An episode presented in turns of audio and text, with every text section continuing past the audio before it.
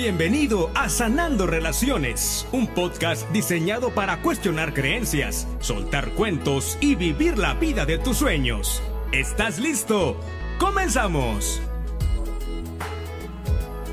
Muchísimas gracias por darle play a este nuevo episodio del podcast de Sanando Relaciones. Mi nombre es Joaquín Domínguez y estoy muy emocionado el día de hoy. Siempre lo estoy, ya sé que siempre lo digo, pero hoy más porque tengo la dicha, el gozo, el gusto de tener en otra faceta, y voy a explicarte por qué. El año pasado, con la pandemia, invité a un gran amigo a grabar por Zoom y hoy lo tengo en vivo y me llena de emoción tener a un amigo como él en este podcast. Karim García, bienvenido a Sanando Relaciones por segunda, segunda ocasión. Pocos han repetido, amigo. Ah, Pocos han repetido, nada más así como comentario.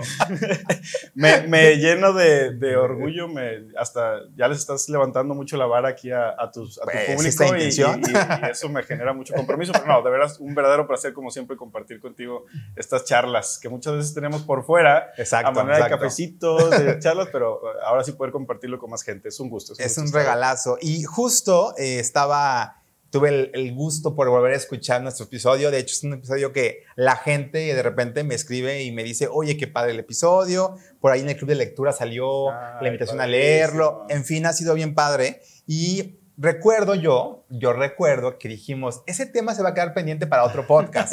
y yo estaba de, ¿qué tema era? ¿Qué tema era? Y dije, mejor lo vuelvo a escuchar. Y el tema era, y, me encantó porque tú así lo dijiste y a mí me llenó el corazón de escucharte decirlo, tú dijiste, yo vengo a esta vida a ser feliz. Y, eso, y esa frase, Karim, me llenó porque yo creo que en el fondo todos quisiéramos decir, vine a esta vida a ser feliz, pero pocos estamos haciendo algo para que esa decisión o esa frase de vida, no, sé cómo sea para ti, sea pues parte de, de, mi realidad. Entonces, partiendo de esta frase que tú dijiste hace un año, quiero que hablemos, pues ahora sí que largo y tendido, y empezando por la pregunta más difícil, pero creo que es la más importante. ¿Qué es la felicidad? Qué pregunta tan difícil. Exactamente, estoy muy de acuerdo contigo. Eh, si lo vemos como un tema químico, no es más que tu cerebro alimentándote de endorfinas, oxitocina, serotonina y dopamina. ¿no? Okay, Pero llevándolo más a la práctica, obviamente, creo que la felicidad no es un estado constante, sino es un, eh, una acumulación o una frecuencia de momentos satisfactorios, de momentos de felicidad. Y entre más frecuentes sean, creo que uno puede decir, vivo una vida feliz. Entre más momentos de satisfacción, más momentos de felicidad, creo que ahí es donde, donde la persona puede decir, soy feliz. Porque sigue habiendo problemas, no te digo que no, no los tenemos o que no vayan a estar, pero como que en el balance, me la paso más bien que mal, creo que ahí puedo decir que soy feliz. Y creo que es un buen disclaimer, porque de repente creemos malamente o falsamente que las personas felices son felices porque siempre están felices. Desde, ah, míralo, mira, siempre está, uy, ¿cómo le hace? Y no, o sea, no. Hablábamos ayer de la maestría del amor y decíamos que somos una, somos lo que hemos practicado por años. Y hemos practicado tanto que lo hacemos una maestría. Tú, yo, todos somos maestros de lo que hacemos repetidas, repetidas veces. La pregunta es, ¿qué es eso que tú haces repetidamente? Y el problema es que para algunos esta constante de siempre actúo de esta forma es enojándome, es poniéndome triste, es haciéndome la víctima, que era uno de, mis casos personales que yo reconocí. Y ahí está la, para mí como un poquito la respuesta. ¿Qué es lo que más hago repetidamente? ¿Estar feliz? ¿Estar contento? ¿Hacer lo que me gusta? ¿O quejarme, negarme? Eh, em, digo mucho para quejarme porque hace poquito leí una frase que me impactó. Decía, ¿no te has cuestionado que tal vez no estás muy cansado porque haces mucho, sino más bien porque haces poco de lo que realmente te gusta? Y yo dije, ¿qué? ¿Qué? Totalmente. ¿Por eso estoy cansado? Puede ser, tiene mucho sentido. Padrísimo, padrísimo.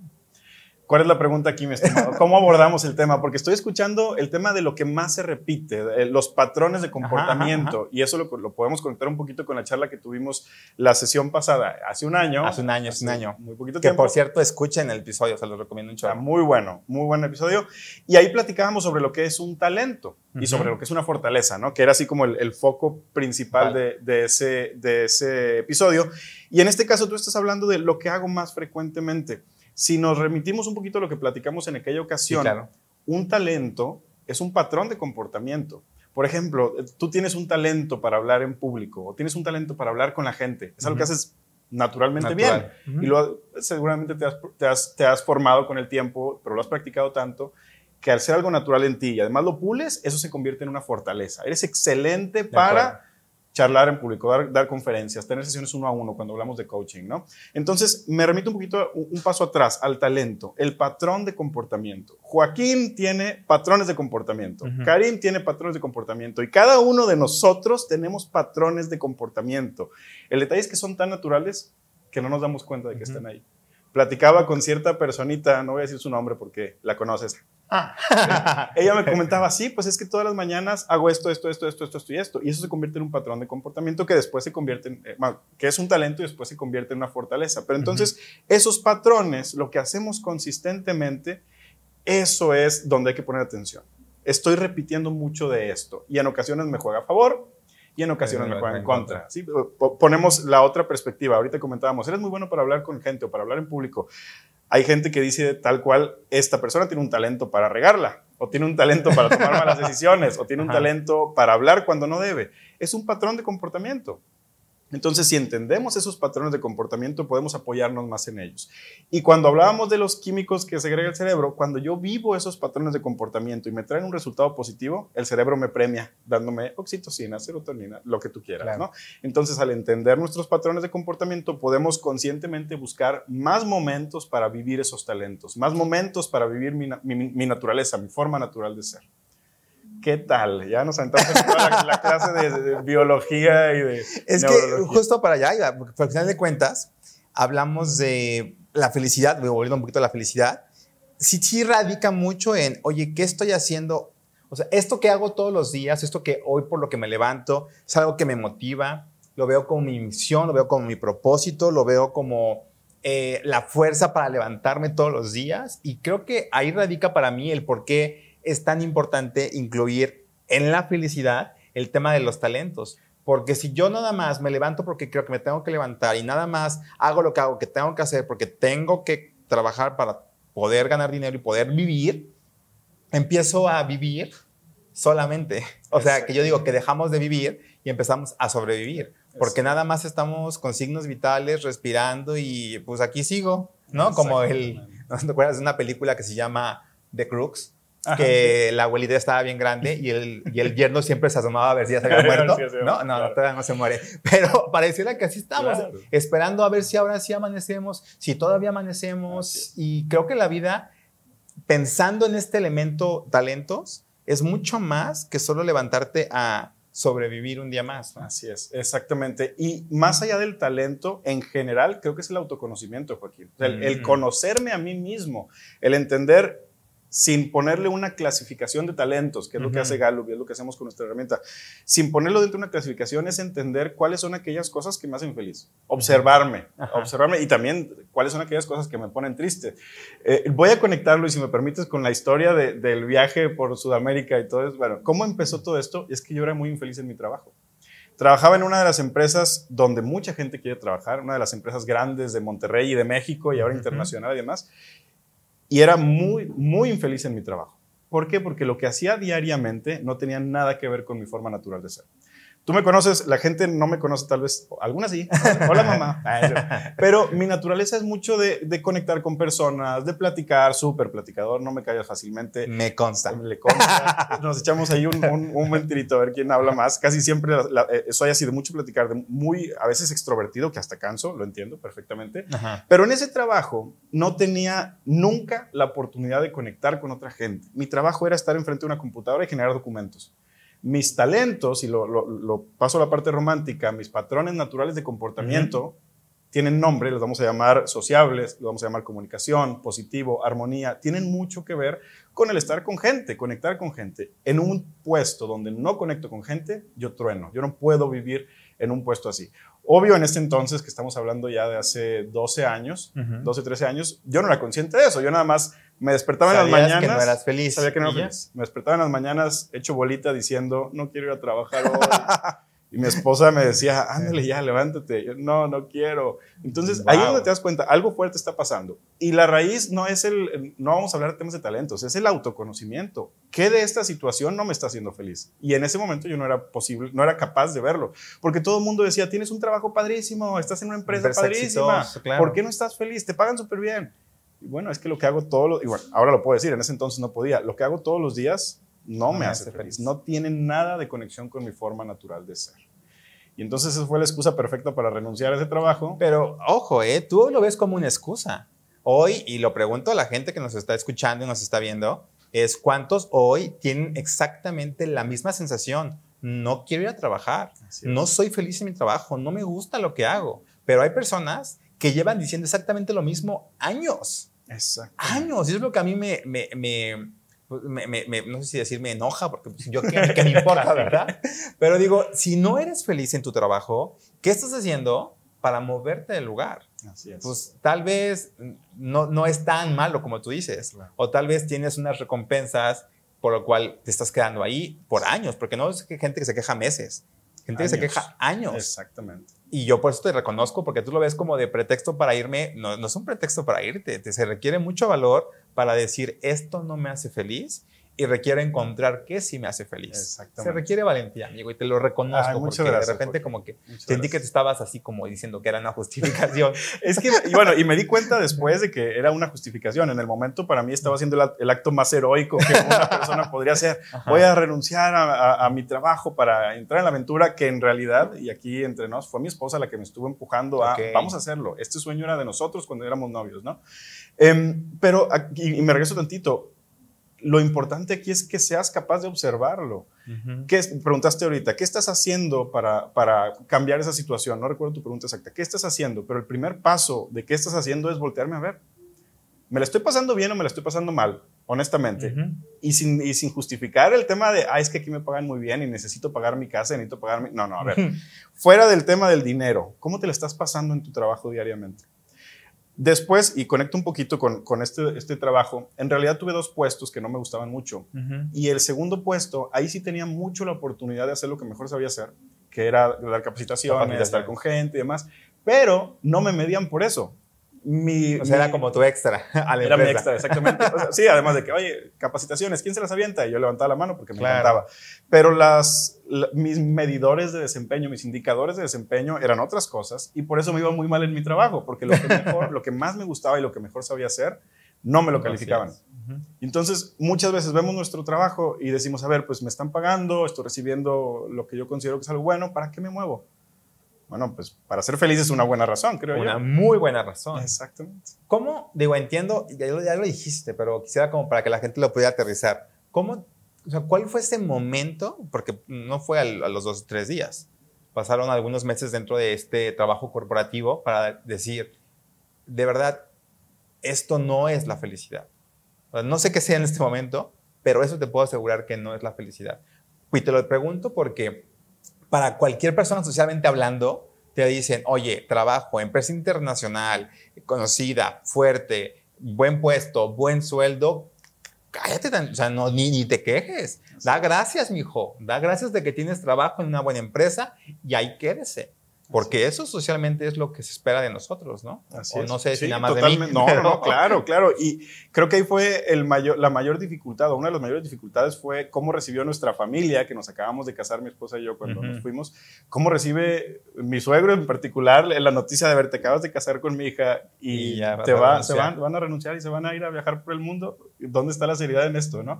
Y sí, sí hay una, una expectativa social muy fuerte. Pero por eso, por eso digo, desde ahorita lo más bien, ahora ya lo puedo ver como fue una excusa y, en realidad era la, razón perfecta para salirme, porque en ese momento era un acto heroico, o sea, era un, me voy porque voy a recorrer el mundo y todo el mundo decía, ah, qué padre, qué valiente, pero por dentro y, sin yo darme cuenta era, estoy huyendo de una situación, estoy huyendo de un trabajo que no me gusta. Y de esto me di cuenta años después y con terapia y demás cosas. No, no, no fue en el instante. Pero la señal, una señal muy clara era, no me quiero levantar a trabajar todos los días. Si yo tuviera las ganas de levantarme y decir, sí, es lunes, vamos a trabajar, padrísimo, quédate en ese trabajo. Pero si hay este tipo de situaciones donde hoy no quiero trabajar, donde me reporto enfermo cuando no estoy enfermo, cuando una gripita nada yo más. Yo sí estaba enfermo. Ay, por cierto. Disclaimer. Disclaimer. Em, o algo que yo observé mucho en mí era que me hacía loco mucho tiempo. O sea, la procrastinación, si ya se puede decir en español esta palabra, diariamente. Yo sabía que tenía que hacer algo y hacía todo lo posible por no hacerlo y me iba a pasear por los pasillos. Mi jefe me llegó a decir, oye, es que te veo más seguido en los pasillos que en tu lugar de trabajo. ¿Qué dice eso? Pues que yo no quiero estar en ese lugar de trabajo, era muy obvio. Eh, ahora es muy obvio, ¿no? En ese momento era, no, es que excusas, tengo que ir a sacar esta información y preguntarle a tal persona. No, era que no me gustaba lo que estaba haciendo enfrente. Entonces, para mí esas fueron señales como muy claras, ¿no? No quería trabajar todos los días. El, el esperar el viernes con ansias, así de que ya quiero que llegue el viernes en la tarde para por fin dedicarme a lo que a mí me gusta o para por fin descansar y el domingo en la noche sufrir pensando, ay, mañana tengo que ir a trabajar otra vez. Esas son señas muy claras de que lo que estás haciendo no te hace feliz. Y la felicidad va mucho más allá del dinero. Ojo, no estoy diciendo, disclaimer, no estoy diciendo que el dinero no haga la felicidad. Dile a alguien que, que no le alcanza para comprar la comida diariamente, esta frase, y te va a soltar un trancazo. El dinero es importante, hay que dejar claro, el dinero es importante. En la sociedad en la que vivimos es importante, pero ¿a qué costo? ¿Cuánto dinero voy a estar ganando contra cuánta felicidad me está generando? Y creo que debe de haber un balance, y no únicamente en estos dos rubros. Yo ya no estamos metiendo a toda la rueda de la vida, pero son dos puntos bien importantes. ¿Qué tan feliz me hace tener este puesto?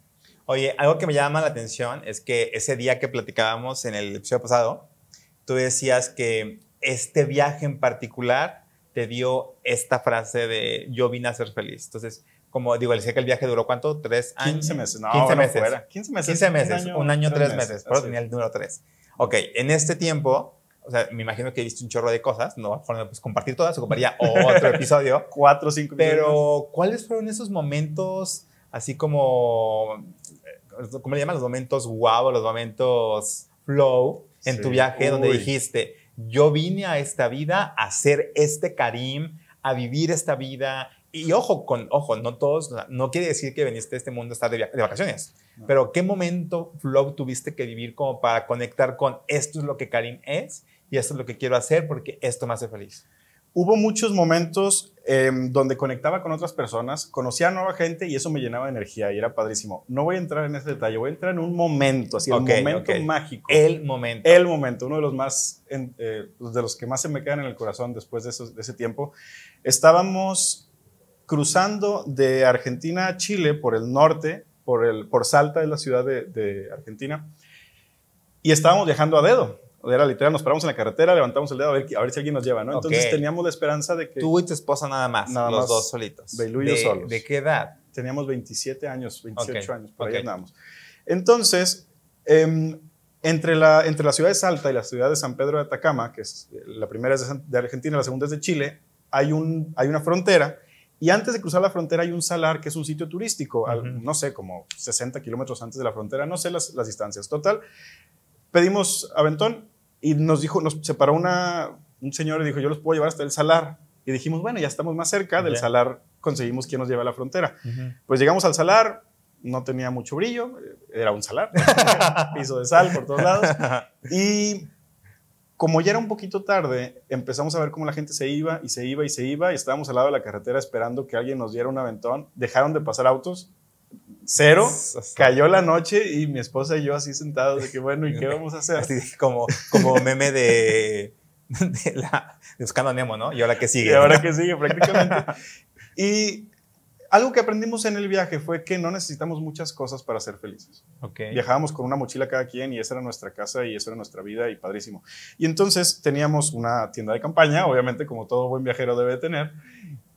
Acampamos a unos metros de la carretera sobre el salar Pusimos nuestra tiendita de campaña, metimos nuestras cosas cayó la noche, ya era de noche, no se escuchaba nada. No había nada ni nadie en kilómetros a la redonda. Ok. Teníamos dinero, pero no había dónde comprar comida. Entonces, me acordé que tenía em, una bolsita, de, media bolsita o menos, de palomitas de maíz en mi mochila. Sacamos nuestra estufilla, nuestra olla y nos pusimos a hacer palomitas de maíz. Esa fue nuestra cena ese día.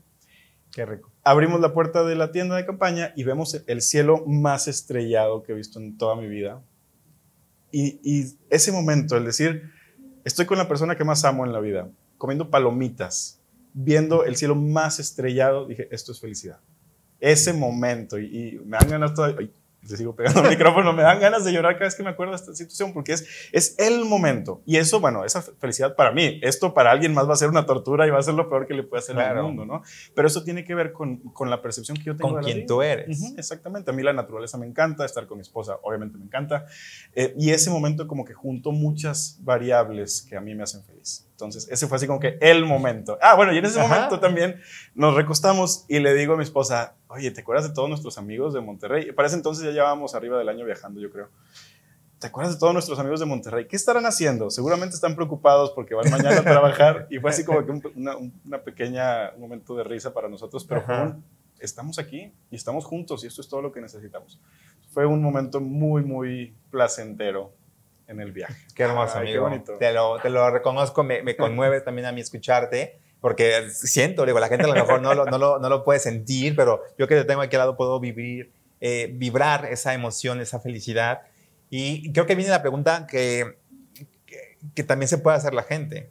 Ok, en ese momento te diste cuenta de que eso era felicidad. ¿Cómo tomas ese momento y lo traes contigo a, después del viaje. en realidad, Joaquín, quisiera decirte que el viaje fue lo que me cambió la vida, no fue el viaje. Fue el regreso del viaje lo que me cambió la vida. Terminamos de divertirnos esos 15 meses, regresamos a Monterrey y dijimos, pues hay que retomar donde dejamos, ¿no? Y ahí fue donde empezó el, el, cambio. El viaje en realidad fue la excusa para cortar con un patrón de comportamiento que nos estaba haciendo, a mí me estaba haciendo mucho daño, y la excusa perfecta y la aventura y lo que tú quieras, pero regresar a México, a Monterrey, ahí fue el reto, porque había que retomar la vida donde la habíamos dejado o tratar de retomar la vida donde... ¿Y a qué me refiero? A conseguir trabajos. Para empezar, tenemos que, tener un trabajo, ¿no? Mi esposa no batalló mucho, encontró un trabajo donde todavía está, pero yo estuve navegando en varias em, opciones. Estuve, bueno, eh, se va a ver bien feo, pero estuve literal hasta vendiendo ollas para ver si eso era lo mío. ¿no? Bueno, sean ollas, sí está bien. Sí, de hecho. gol, gol. No se puede decir marca. Ah, me muteas, por favor. Muy bien. Eh, literal, o sea, y, ese trabajo, disfrutaba mucho una parte de ese trabajo y, odiaba con todo mi corazón otra parte. La parte que era ir con personas y platicarles. Te encantaba. eso me encantaba. Sí te veo perfecto, ¿eh? Sí, sí, te sí. Veo perfecto, te veo pero, en la demostración. Claro, y cocinando. pero la parte de cerrar, de, de, presionar y demás, yo odiaba esa parte. Yo decía que por favor que no llegue. Porque tu talento de armonía no te permite de armonía. Eso. Ay, Joaquín, eres un erudito perfecto de las fortalezas. Exactamente. Eh, era algo antinatural en mí el presionar y poner incómodas a las personas. Y es algo que ya no hago, gracias a Dios. Entonces, eh, eso fue una de las cosas que intenté. Intenté otras cosas, traté de sacar varios negocios, nada pegó. Hubo momentos de sufrimiento donde estaba literalmente acostado en mi cama, hecho bolita, a los 30 años de edad, diciendo, ¿qué voy a hacer de mi vida? Estoy entre triste, decepcionado, no sé, era una mezcla de un montón de cosas, ¿no? Mi papá muy amorosamente viene y me dice, en la empresa hay un coach que les ha servido mucho, ¿qué te parece si te invito a un proceso de coaching? Y yo, va, bienvenido, vamos a conocer este proceso de coaching. No voy a decir nombres de empresas ni nada, pero me hicieron un montón de psicométricos antes de la, de, el proceso de coaching como tal. Fueron los psicométricos y después un momento de feedback, de retroalimentación de mis resultados. Y fue algo bien curioso. Primero me dijeron, hacía mucho que no teníamos a alguien con un IQ tan alto. Y yo, ah, espérame. y luego me dijo, pero como que trabajar no es lo tuyo. Ah, caray. o sea, un y una para que sí, no tan feo. Saben cómo hacer la retroalimentación. Probablemente no fueron las palabras exactas de la psicóloga y seguramente no lo fueron, pero así es como yo lo entendí. Como tú lo sentiste. Ahora lo veo como un trabajar en oficina, encerrado en un cubículo, no, es para ti. Ahí lo entendí.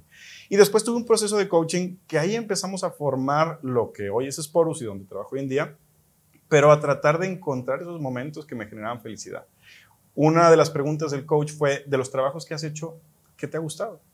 Específicamente, un trabajo que yo hacía los fines de semana, una persona también de aquí de Monterrey que tiene una empresa de, capacitación y desarrollo y demás, me invitaba a sus talleres y me encantaba acompañarlo a talleres. Y yo decía, ay, padrísimo, no puedo creer que la gente gane o pueda vivir de esto, Ahora me doy cuenta que sí se puede. Sí se puede, muy bien. Y de ahí empecé como que a construir. Yo, yo decía, yo quiero ayudar a la gente a, a ser mejor en ese entonces, ¿no? Todavía no entendía mi propósito.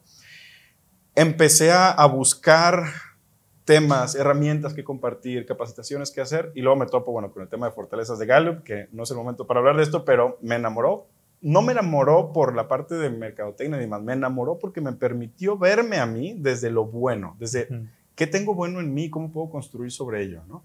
Entonces, bueno, el resto, por ese camino, el resto es historia, ¿no? la certificación y cómo nos dedicamos a esto de lleno y las empresas y la gente que hemos tocado, y etcétera. Lo importante aquí es que me ayudó esa herramienta a reconocer mis patrones de comportamiento y ese proceso de coaching me ayudó a encontrar en qué situaciones podía vivir más frecuentemente esos patrones de comportamiento. Y listo, y es la historia de mi vida. Y aquí viene la pregunta importante, amigo, porque la primera fue muy difícil. Esta creo que es más porque es para ti. Y es entonces hoy Karim, ¿cómo sabe que es feliz? Karim sabe que es feliz el día de hoy no por el trabajo, curiosamente, sino por la familia. Tengo dos hijas hermosas, una de dos años, la chiquita Lila, y una de seis años, Luna. Y precisamente hace dos semanas, creo que fue hace dos semanas, estábamos en el rancho, mi esposa, las dos niñas y yo, este, en el rancho de mis papás, y estábamos jugando, mojándonos, así, y, sentí como una, un calor así, me, me, abrazaba completo y me hacía sentir el placer más hermoso de esta vida. Y dije, estos son los momentos que generan la felicidad. ¿Cómo lo digo con mi trabajo? Que, bueno, una, yo soy el dueño, entonces yo puedo hacer lo que quiera, pero a lo que voy es que me da permiso de estar con mi familia frecuentemente. Esa es una. Y la otra es que en el día a día tengo oportunidad de conocer a muchísima gente he conocido desde que trabajamos en esto a más de mil personas fácil, sin problemas. Y el conocer gente y después el ayudarles a través del talento positivo a ver lo mejor en ellos, eso me genera tanto placer.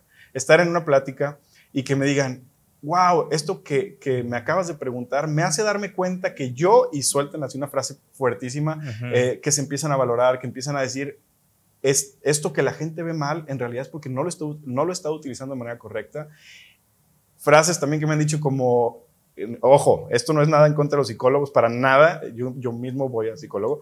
Me dicen, de haber conocido esto antes me hubiera ahorrado tres años de terapia. no estoy de acuerdo con su... Pero eh, observar el impacto que hay en la gente, esos son momentos de felicidad. Después conocí mi propósito, descubrí mi propósito que es ayudar a las personas a conocer y desarrollar su potencial para que puedan diseñar un ambiente óptimo para cada uno de ellos. Y esto es autoconocimiento, que la persona se conozca. Entonces, terminé siendo un camino o un canal para algo que yo necesité durante muchos años. Exacto. Me cambió a mí la vida y dije, yo tengo que hacer esto y tengo que dedicarme a esto. Y así han sido los últimos 6, 7 años, no sé cuántos llevamos ya en esto. Dicen por ahí que las personas que se dedican a la sanación, creo que es parte de tu trabajo, amigo. No, no sé si así lo veas tú cuando llegas a dar un coaching, pero yo dicen que la gente que se dedica a la sanación no es las personas que más necesitan ser curadas. Es decir, yo ya viví un proceso, yo ya sé lo que significa estar herido, lastimado, perdido. Me encantó esta escena, te, visualicé perfecto y por eso me, me conmocioné de imaginarte hecho bolita en tu cama llorando diciendo, ¿qué voy a hacer con mi vida? Y, y me conecté con esta escena porque creo que muchas personas hemos tenido ese momento de estar hecho bolita llorando en la cama diciendo, no sé qué voy a hacer con mi vida. Así es no sé cuál va, no sé cuál es mi camino, no sé cuál es mi propósito, no sé por qué estoy aquí. Y eso es bien pesado y es bien cansado porque el problema no es que siento que me estoy defraudando a mí, siento que estoy defraudando a toda la gente que tengo que cumplir expectativas. Y algo que yo amo hoy de, de honrar mis talentos, de conocer mis talentos, es que sé que el que yo los conozca me compromete exclusivamente conmigo y cuando conecto con los demás, no es que no me importen los demás, es que mis talentos los tengo y los honro y los, los trabajo diariamente para hacerlos fortalezas, con la finalidad, sí, de que me contribuyan a mí, de sentirme yo bien pleno y feliz, pero también desde la conciencia que pueden servirme para ayudar a los demás. Y es la forma en la que digo, a ustedes les conviene que yo sea feliz, a, mi pareja, a mi familia, a mi mamá, a todos nos conviene ver a los otros siendo felices. El problema cuál es? Que yo creo saber lo que al otro lo va a hacer feliz cuando a veces ni siquiera sé lo que me hace feliz a, mí. Y ese es, el, ese es el punto de la importancia de conocerte, la importancia de saber quién eres y para qué eres bueno y para qué no eres tan bueno. Y eso significa sé quién soy y desde lo que soy puedo construir el camino de felicidad que quiero para mi vida, porque creo que también ese es el punto que quería compartir contigo, ¿no? No es que el día que yo encontré mis talentos, fui feliz. Desde ya, ya soy, ¿no? No, el día que yo conozco mis talentos, ese día trazo la ruta del camino de la felicidad hacia mi propósito, hacia mi vida, hacia el tiempo que me queda acá. Eso va a trazar o va a empezar a trazar un camino que tal vez no vas a saber ni dónde termina, pero ya estás dando el primer paso. Y tampoco va a ser planito, ni, ni, llano, ni... Ahorita que, que, digo esto y conectando un poquito con lo que decías, el ponernos a nosotros, el, el, interesarnos en nuestro propio desarrollo, como tú dices, a ustedes les conviene que yo esté bien, exactamente. Yo que fue hace como dos años, Luna tenía como cuatro años, me dice Luna, papi, yo soy la persona a la que más amas en este mundo. Wow. Y le digo, no, mijita, Imagínate, pobrecitos. Wow. Cara de que, ¿qué? ¿Cómo que no? Y, así un poquito desconcertada me dice, eh, entonces, ¿es mamá la persona a la que más amas en este mundo? Y le digo, no, mijita, no es tu mamá la persona a la que más amo. Obviamente su cara de, qué está pasando, sí, ¿qué está, ¿qué pasando, está pasando con mi papá? Pero, digo, todo esto fue en, en, segundos y le digo, la persona a la que más amo en este mundo es a mí porque yo tengo que amarme y trabajar en mí para poderle dar lo mejor a tu mamá y para poderte dar a ti todo el amor que, necesitas y todo lo demás, ¿no? Entonces, esa, esa perspectiva de primero yo, sin que se entienda como algo egoísta, ¿no? Esto no es egoísmo. Es entender que en la medida en que nosotros trabajemos en nosotros mismos, podemos hacer un mejor bien o un mayor bien a la gente que nos rodea. ¿Qué te contestó tu hija? se quedó pensando, se quedó pensando, em, le hizo sentido. A Luna la hemos tratado desde muy chiquita de, hacer muy consciente de estos temas. Eh, digo, ya es el tema de la educación. Luego tendremos un episodio de la educación de los hijos. No, mi esposa es la que lleva la batuta. Pero creo que lo entendió bien. Y la señal o lo que nosotros vemos es que ella es muy consciente de sí misma. O sea, por ejemplo, ella, si ella está desvelada, ella sabe que anda de mal humor porque está desvelada, porque la ponemos sobre la lupa. Es, obsérvate a ti misma la vemos enojada y le preguntamos, ¿qué es lo que te está qué, qué te pasa? ¿Qué sientes? Y empieza a decir, me siento así, me siento así, me siento así. Entonces ella misma se está poniendo en la lupa. Ella em, está empezando a verse a sí misma. Y el camino, espero yo, placentero va a ser, me conozco, me amo, me acepto, me doy cuenta que tengo cosas que no son tan bonitas y que me van a afectar en mi vida, pero yo soy la persona más importante en mi vida. Y yo espero que tenga esa conciencia, ¿no? Me encanta. A sus seis años. Tiene seis años. Wow. Así es. Amigo, para ir cerrando un poquito esta, bueno, yo sé que tenemos para platicar dos, tres horas más, pero como para ir aterrizando un poquito, si alguien nos está escuchando y le hace sentido este camino, esta opción, porque yo soy de las que cree que muchos caminos para la felicidad y para conocerse. Pero si alguien dice, me encantaría comenzar el camino de la felicidad a través de mis talentos, ¿cuáles crees tú que sea el, primer paso o la invitación que le harías a alguien si te acuerdas en el elevador, no tienes mucho tiempo, pero te dice, eres Karimen del podcast de Sonando Relaciones? Dime, ¿qué puedo hacer? Conócete conócete y hay muchísimas herramientas. Obviamente la mejor es la que nosotros tenemos. no, obviamente lo que nosotros vemos es que es una herramienta muy directa, pero no voy a hacer comercial. El, punto número uno es conócete, dedícate el tiempo de estar contigo. Hay gente que está solo y prende la tele o se pone a ver el celular. No, a ver, date ese tiempo de estar solo y sentir cómo me siento en este momento. Estoy aburrido. Ah, perfecto, ¿por qué estás aburrido? Empieza a pasar tiempo contigo mismo y vas a encontrar muchas cosas. Exactamente. Yo creo que ese es el primer paso ponerte a ti eh, bajo la lupa. Y, hoy que, digo, ahorita dije que fuerte porque te escucho y sí, siento que nos, no nos enseñaron a estar solos. Hace poquito veía una publicación, no sé si de, en Instagram, en algún lugar, que decía, hey amiga, ¿no quieres ser mi, mi compañera de gimnasio? Y que busco compañero para no sé qué, y busco para ir a no sé qué, y busco para... Y entonces siempre estamos en esta necesidad de tener a alguien con quien ir al cerro, ir al cine, ir a comer, ir a tomar un café y se nos olvida que la primera opción que tenemos somos nosotros mismos. Así es. Yo ahora con el club de lectura, muchos de los retos que les dejo es de vete tú ah, solo, vete a estar contigo un rato y justamente ahorita que lo dices me hace mucho más, con, más lógica y conciencia de la única razón por la que necesitas estar más tiempo contigo, ojo, es contigo, contigo, no con la música, no con el podcast, no con nada que te distraiga, contigo es pues escuchar eh, lo que está ahí, nuestra conciencia, escuchar, eh, pues sí, como toda esa información que está ahí esperando a ser vista. Dicen por ahí que la conciencia es como cuando se cae la cortina, ¿no? Yo creo que muchas cortinas, el día de hoy de gente que nos está escuchando, está así a un hilito de caerse. Solamente requieres decir, va, me atrevo a conocerme, me atrevo a saber quién soy y hoy quiero ver la luz en la vida, ¿no? En mi propia vida.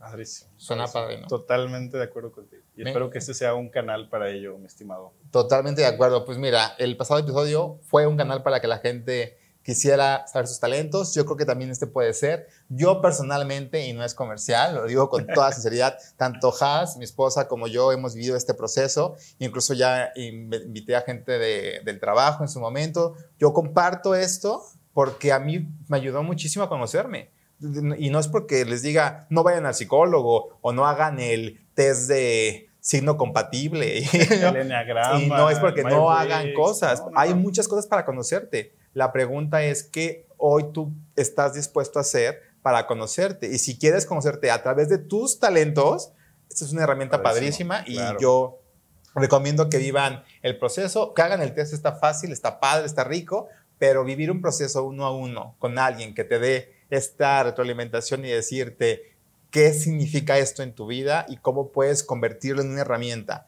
para vivir tu propósito. Y en mi caso, sí creo que me ayude a conectar con más acciones y constantes que me hagan sentir feliz, sí lo recomiendo. Yo no sabía, por ejemplo, yo tengo un talento que es el estratégico.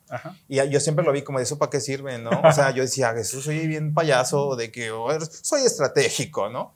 Y no me voy haciendo consciente, amigo, y te lo quería compartir desde hace tiempo, que yo en mi currículum de hace años, antes de hacer el test, antes de conocernos, antes de que viviera en Monterrey, yo me autoproclamaba comunicólogo, estratega y feliz. Padrísimo. Ese era mi título. Tres de tus talentos en, la misma frase. En la misma frase. Y dije, wow. O sea, en algún, alguna parte de mí sabía que eso era parte de mi esencia, pero hoy después del test puede decir, esto soy y qué significa y cómo me juega en contra y cómo me juega a favor y cómo tomo lo mejor de mí para entregar lo mejor de mí a este mundo, que también creo que a eso venimos. Irnos, y ya con esto quiero cerrar porque si no le seguimos, pero es retomar un poquito lo algo que platicamos la vez pasada. Yo sí tengo mucho miedo a llegar al día último de mi vida y que me pregunten, Joaquín, ¿qué hiciste con los talentos que te di? Y si me va a caer la cara de vergüenza si le digo, no, es que la verdad no me dio tiempo porque estaba trabajo y trabaje, ¿no? Entonces, sí quiero honrar mis talentos y, bueno, quiero que sepas, Karim, que tú eres alguien que me inspira a hacerlo y por eso te admiro y me encanta que estés acá enseñando relaciones. Muchas, muchas gracias, Joaquín. Yo reconozco también mucho tus decisiones. Las decisiones de Joaquín laborales están muy, muy... Eh, manchadas positivamente del conocimiento de tus talentos. Creo que tú tienes mm. también mucha claridad del impacto que estás teniendo en este mundo, que estás generando. La cantidad de gente a la que llegas, me encanta escuchar de gente de todo, literal de toda Latinoamérica en tus podcasts, en tu, bueno, en, el club de, lectura, que pudimos ahí compartir. Eh, de veras, también eres una persona a quien admiro muchísimo y ojalá tengamos muchas oportunidades más de compartir y de ser útil a la gente que te escucha. Así será, amigo. Pues nada, si alguien quiere contactarte, contactar Sporus, ¿dónde te pueden encontrar? En redes sociales, Facebook e Instagram, estamos como sporus.mx. Sporus se escribe S-P-O-R-U-S. Sporus. Y pues aquí va a salir la. Ahí va a salir, perfecto. perfecto. En, web, sporus.mx y en LinkedIn estamos como Sporus únicamente. Excelente. Pueden mandarnos un mensajito y alguien les va a contestar lo más pronto posible. Excelente, amigo. Pues nuevamente, gracias por estar aquí. Gracias por ser parte de esta nueva etapa del podcast. Me encanta, no nada más que seas nuestro invitado, que seas mi amigo. Te lo, agradezco muchísimo. Muchas, muchas gracias. Y también gracias a ti por ser parte de este despertar de la conciencia. Te recuerdo que me puedes encontrar en redes sociales. El podcast lo encuentras como arroba sanando relaciones. Arroba sanando relaciones. Eh, y a mí me puedes encontrar como arroba Joaquín Domer. Así que, pues ya sabes, si tienes algún comentario, algo que te haya hecho sentido, me puedes dejar una pregunta en los comentarios de de YouTube o si estás en Spotify o alguna otra plataforma de podcast, me puedes escribir a mis redes sociales. Te mando un fuerte abrazo de corazón a corazón y nos vemos la próxima semana en un episodio más de Sanando Relaciones. Bye.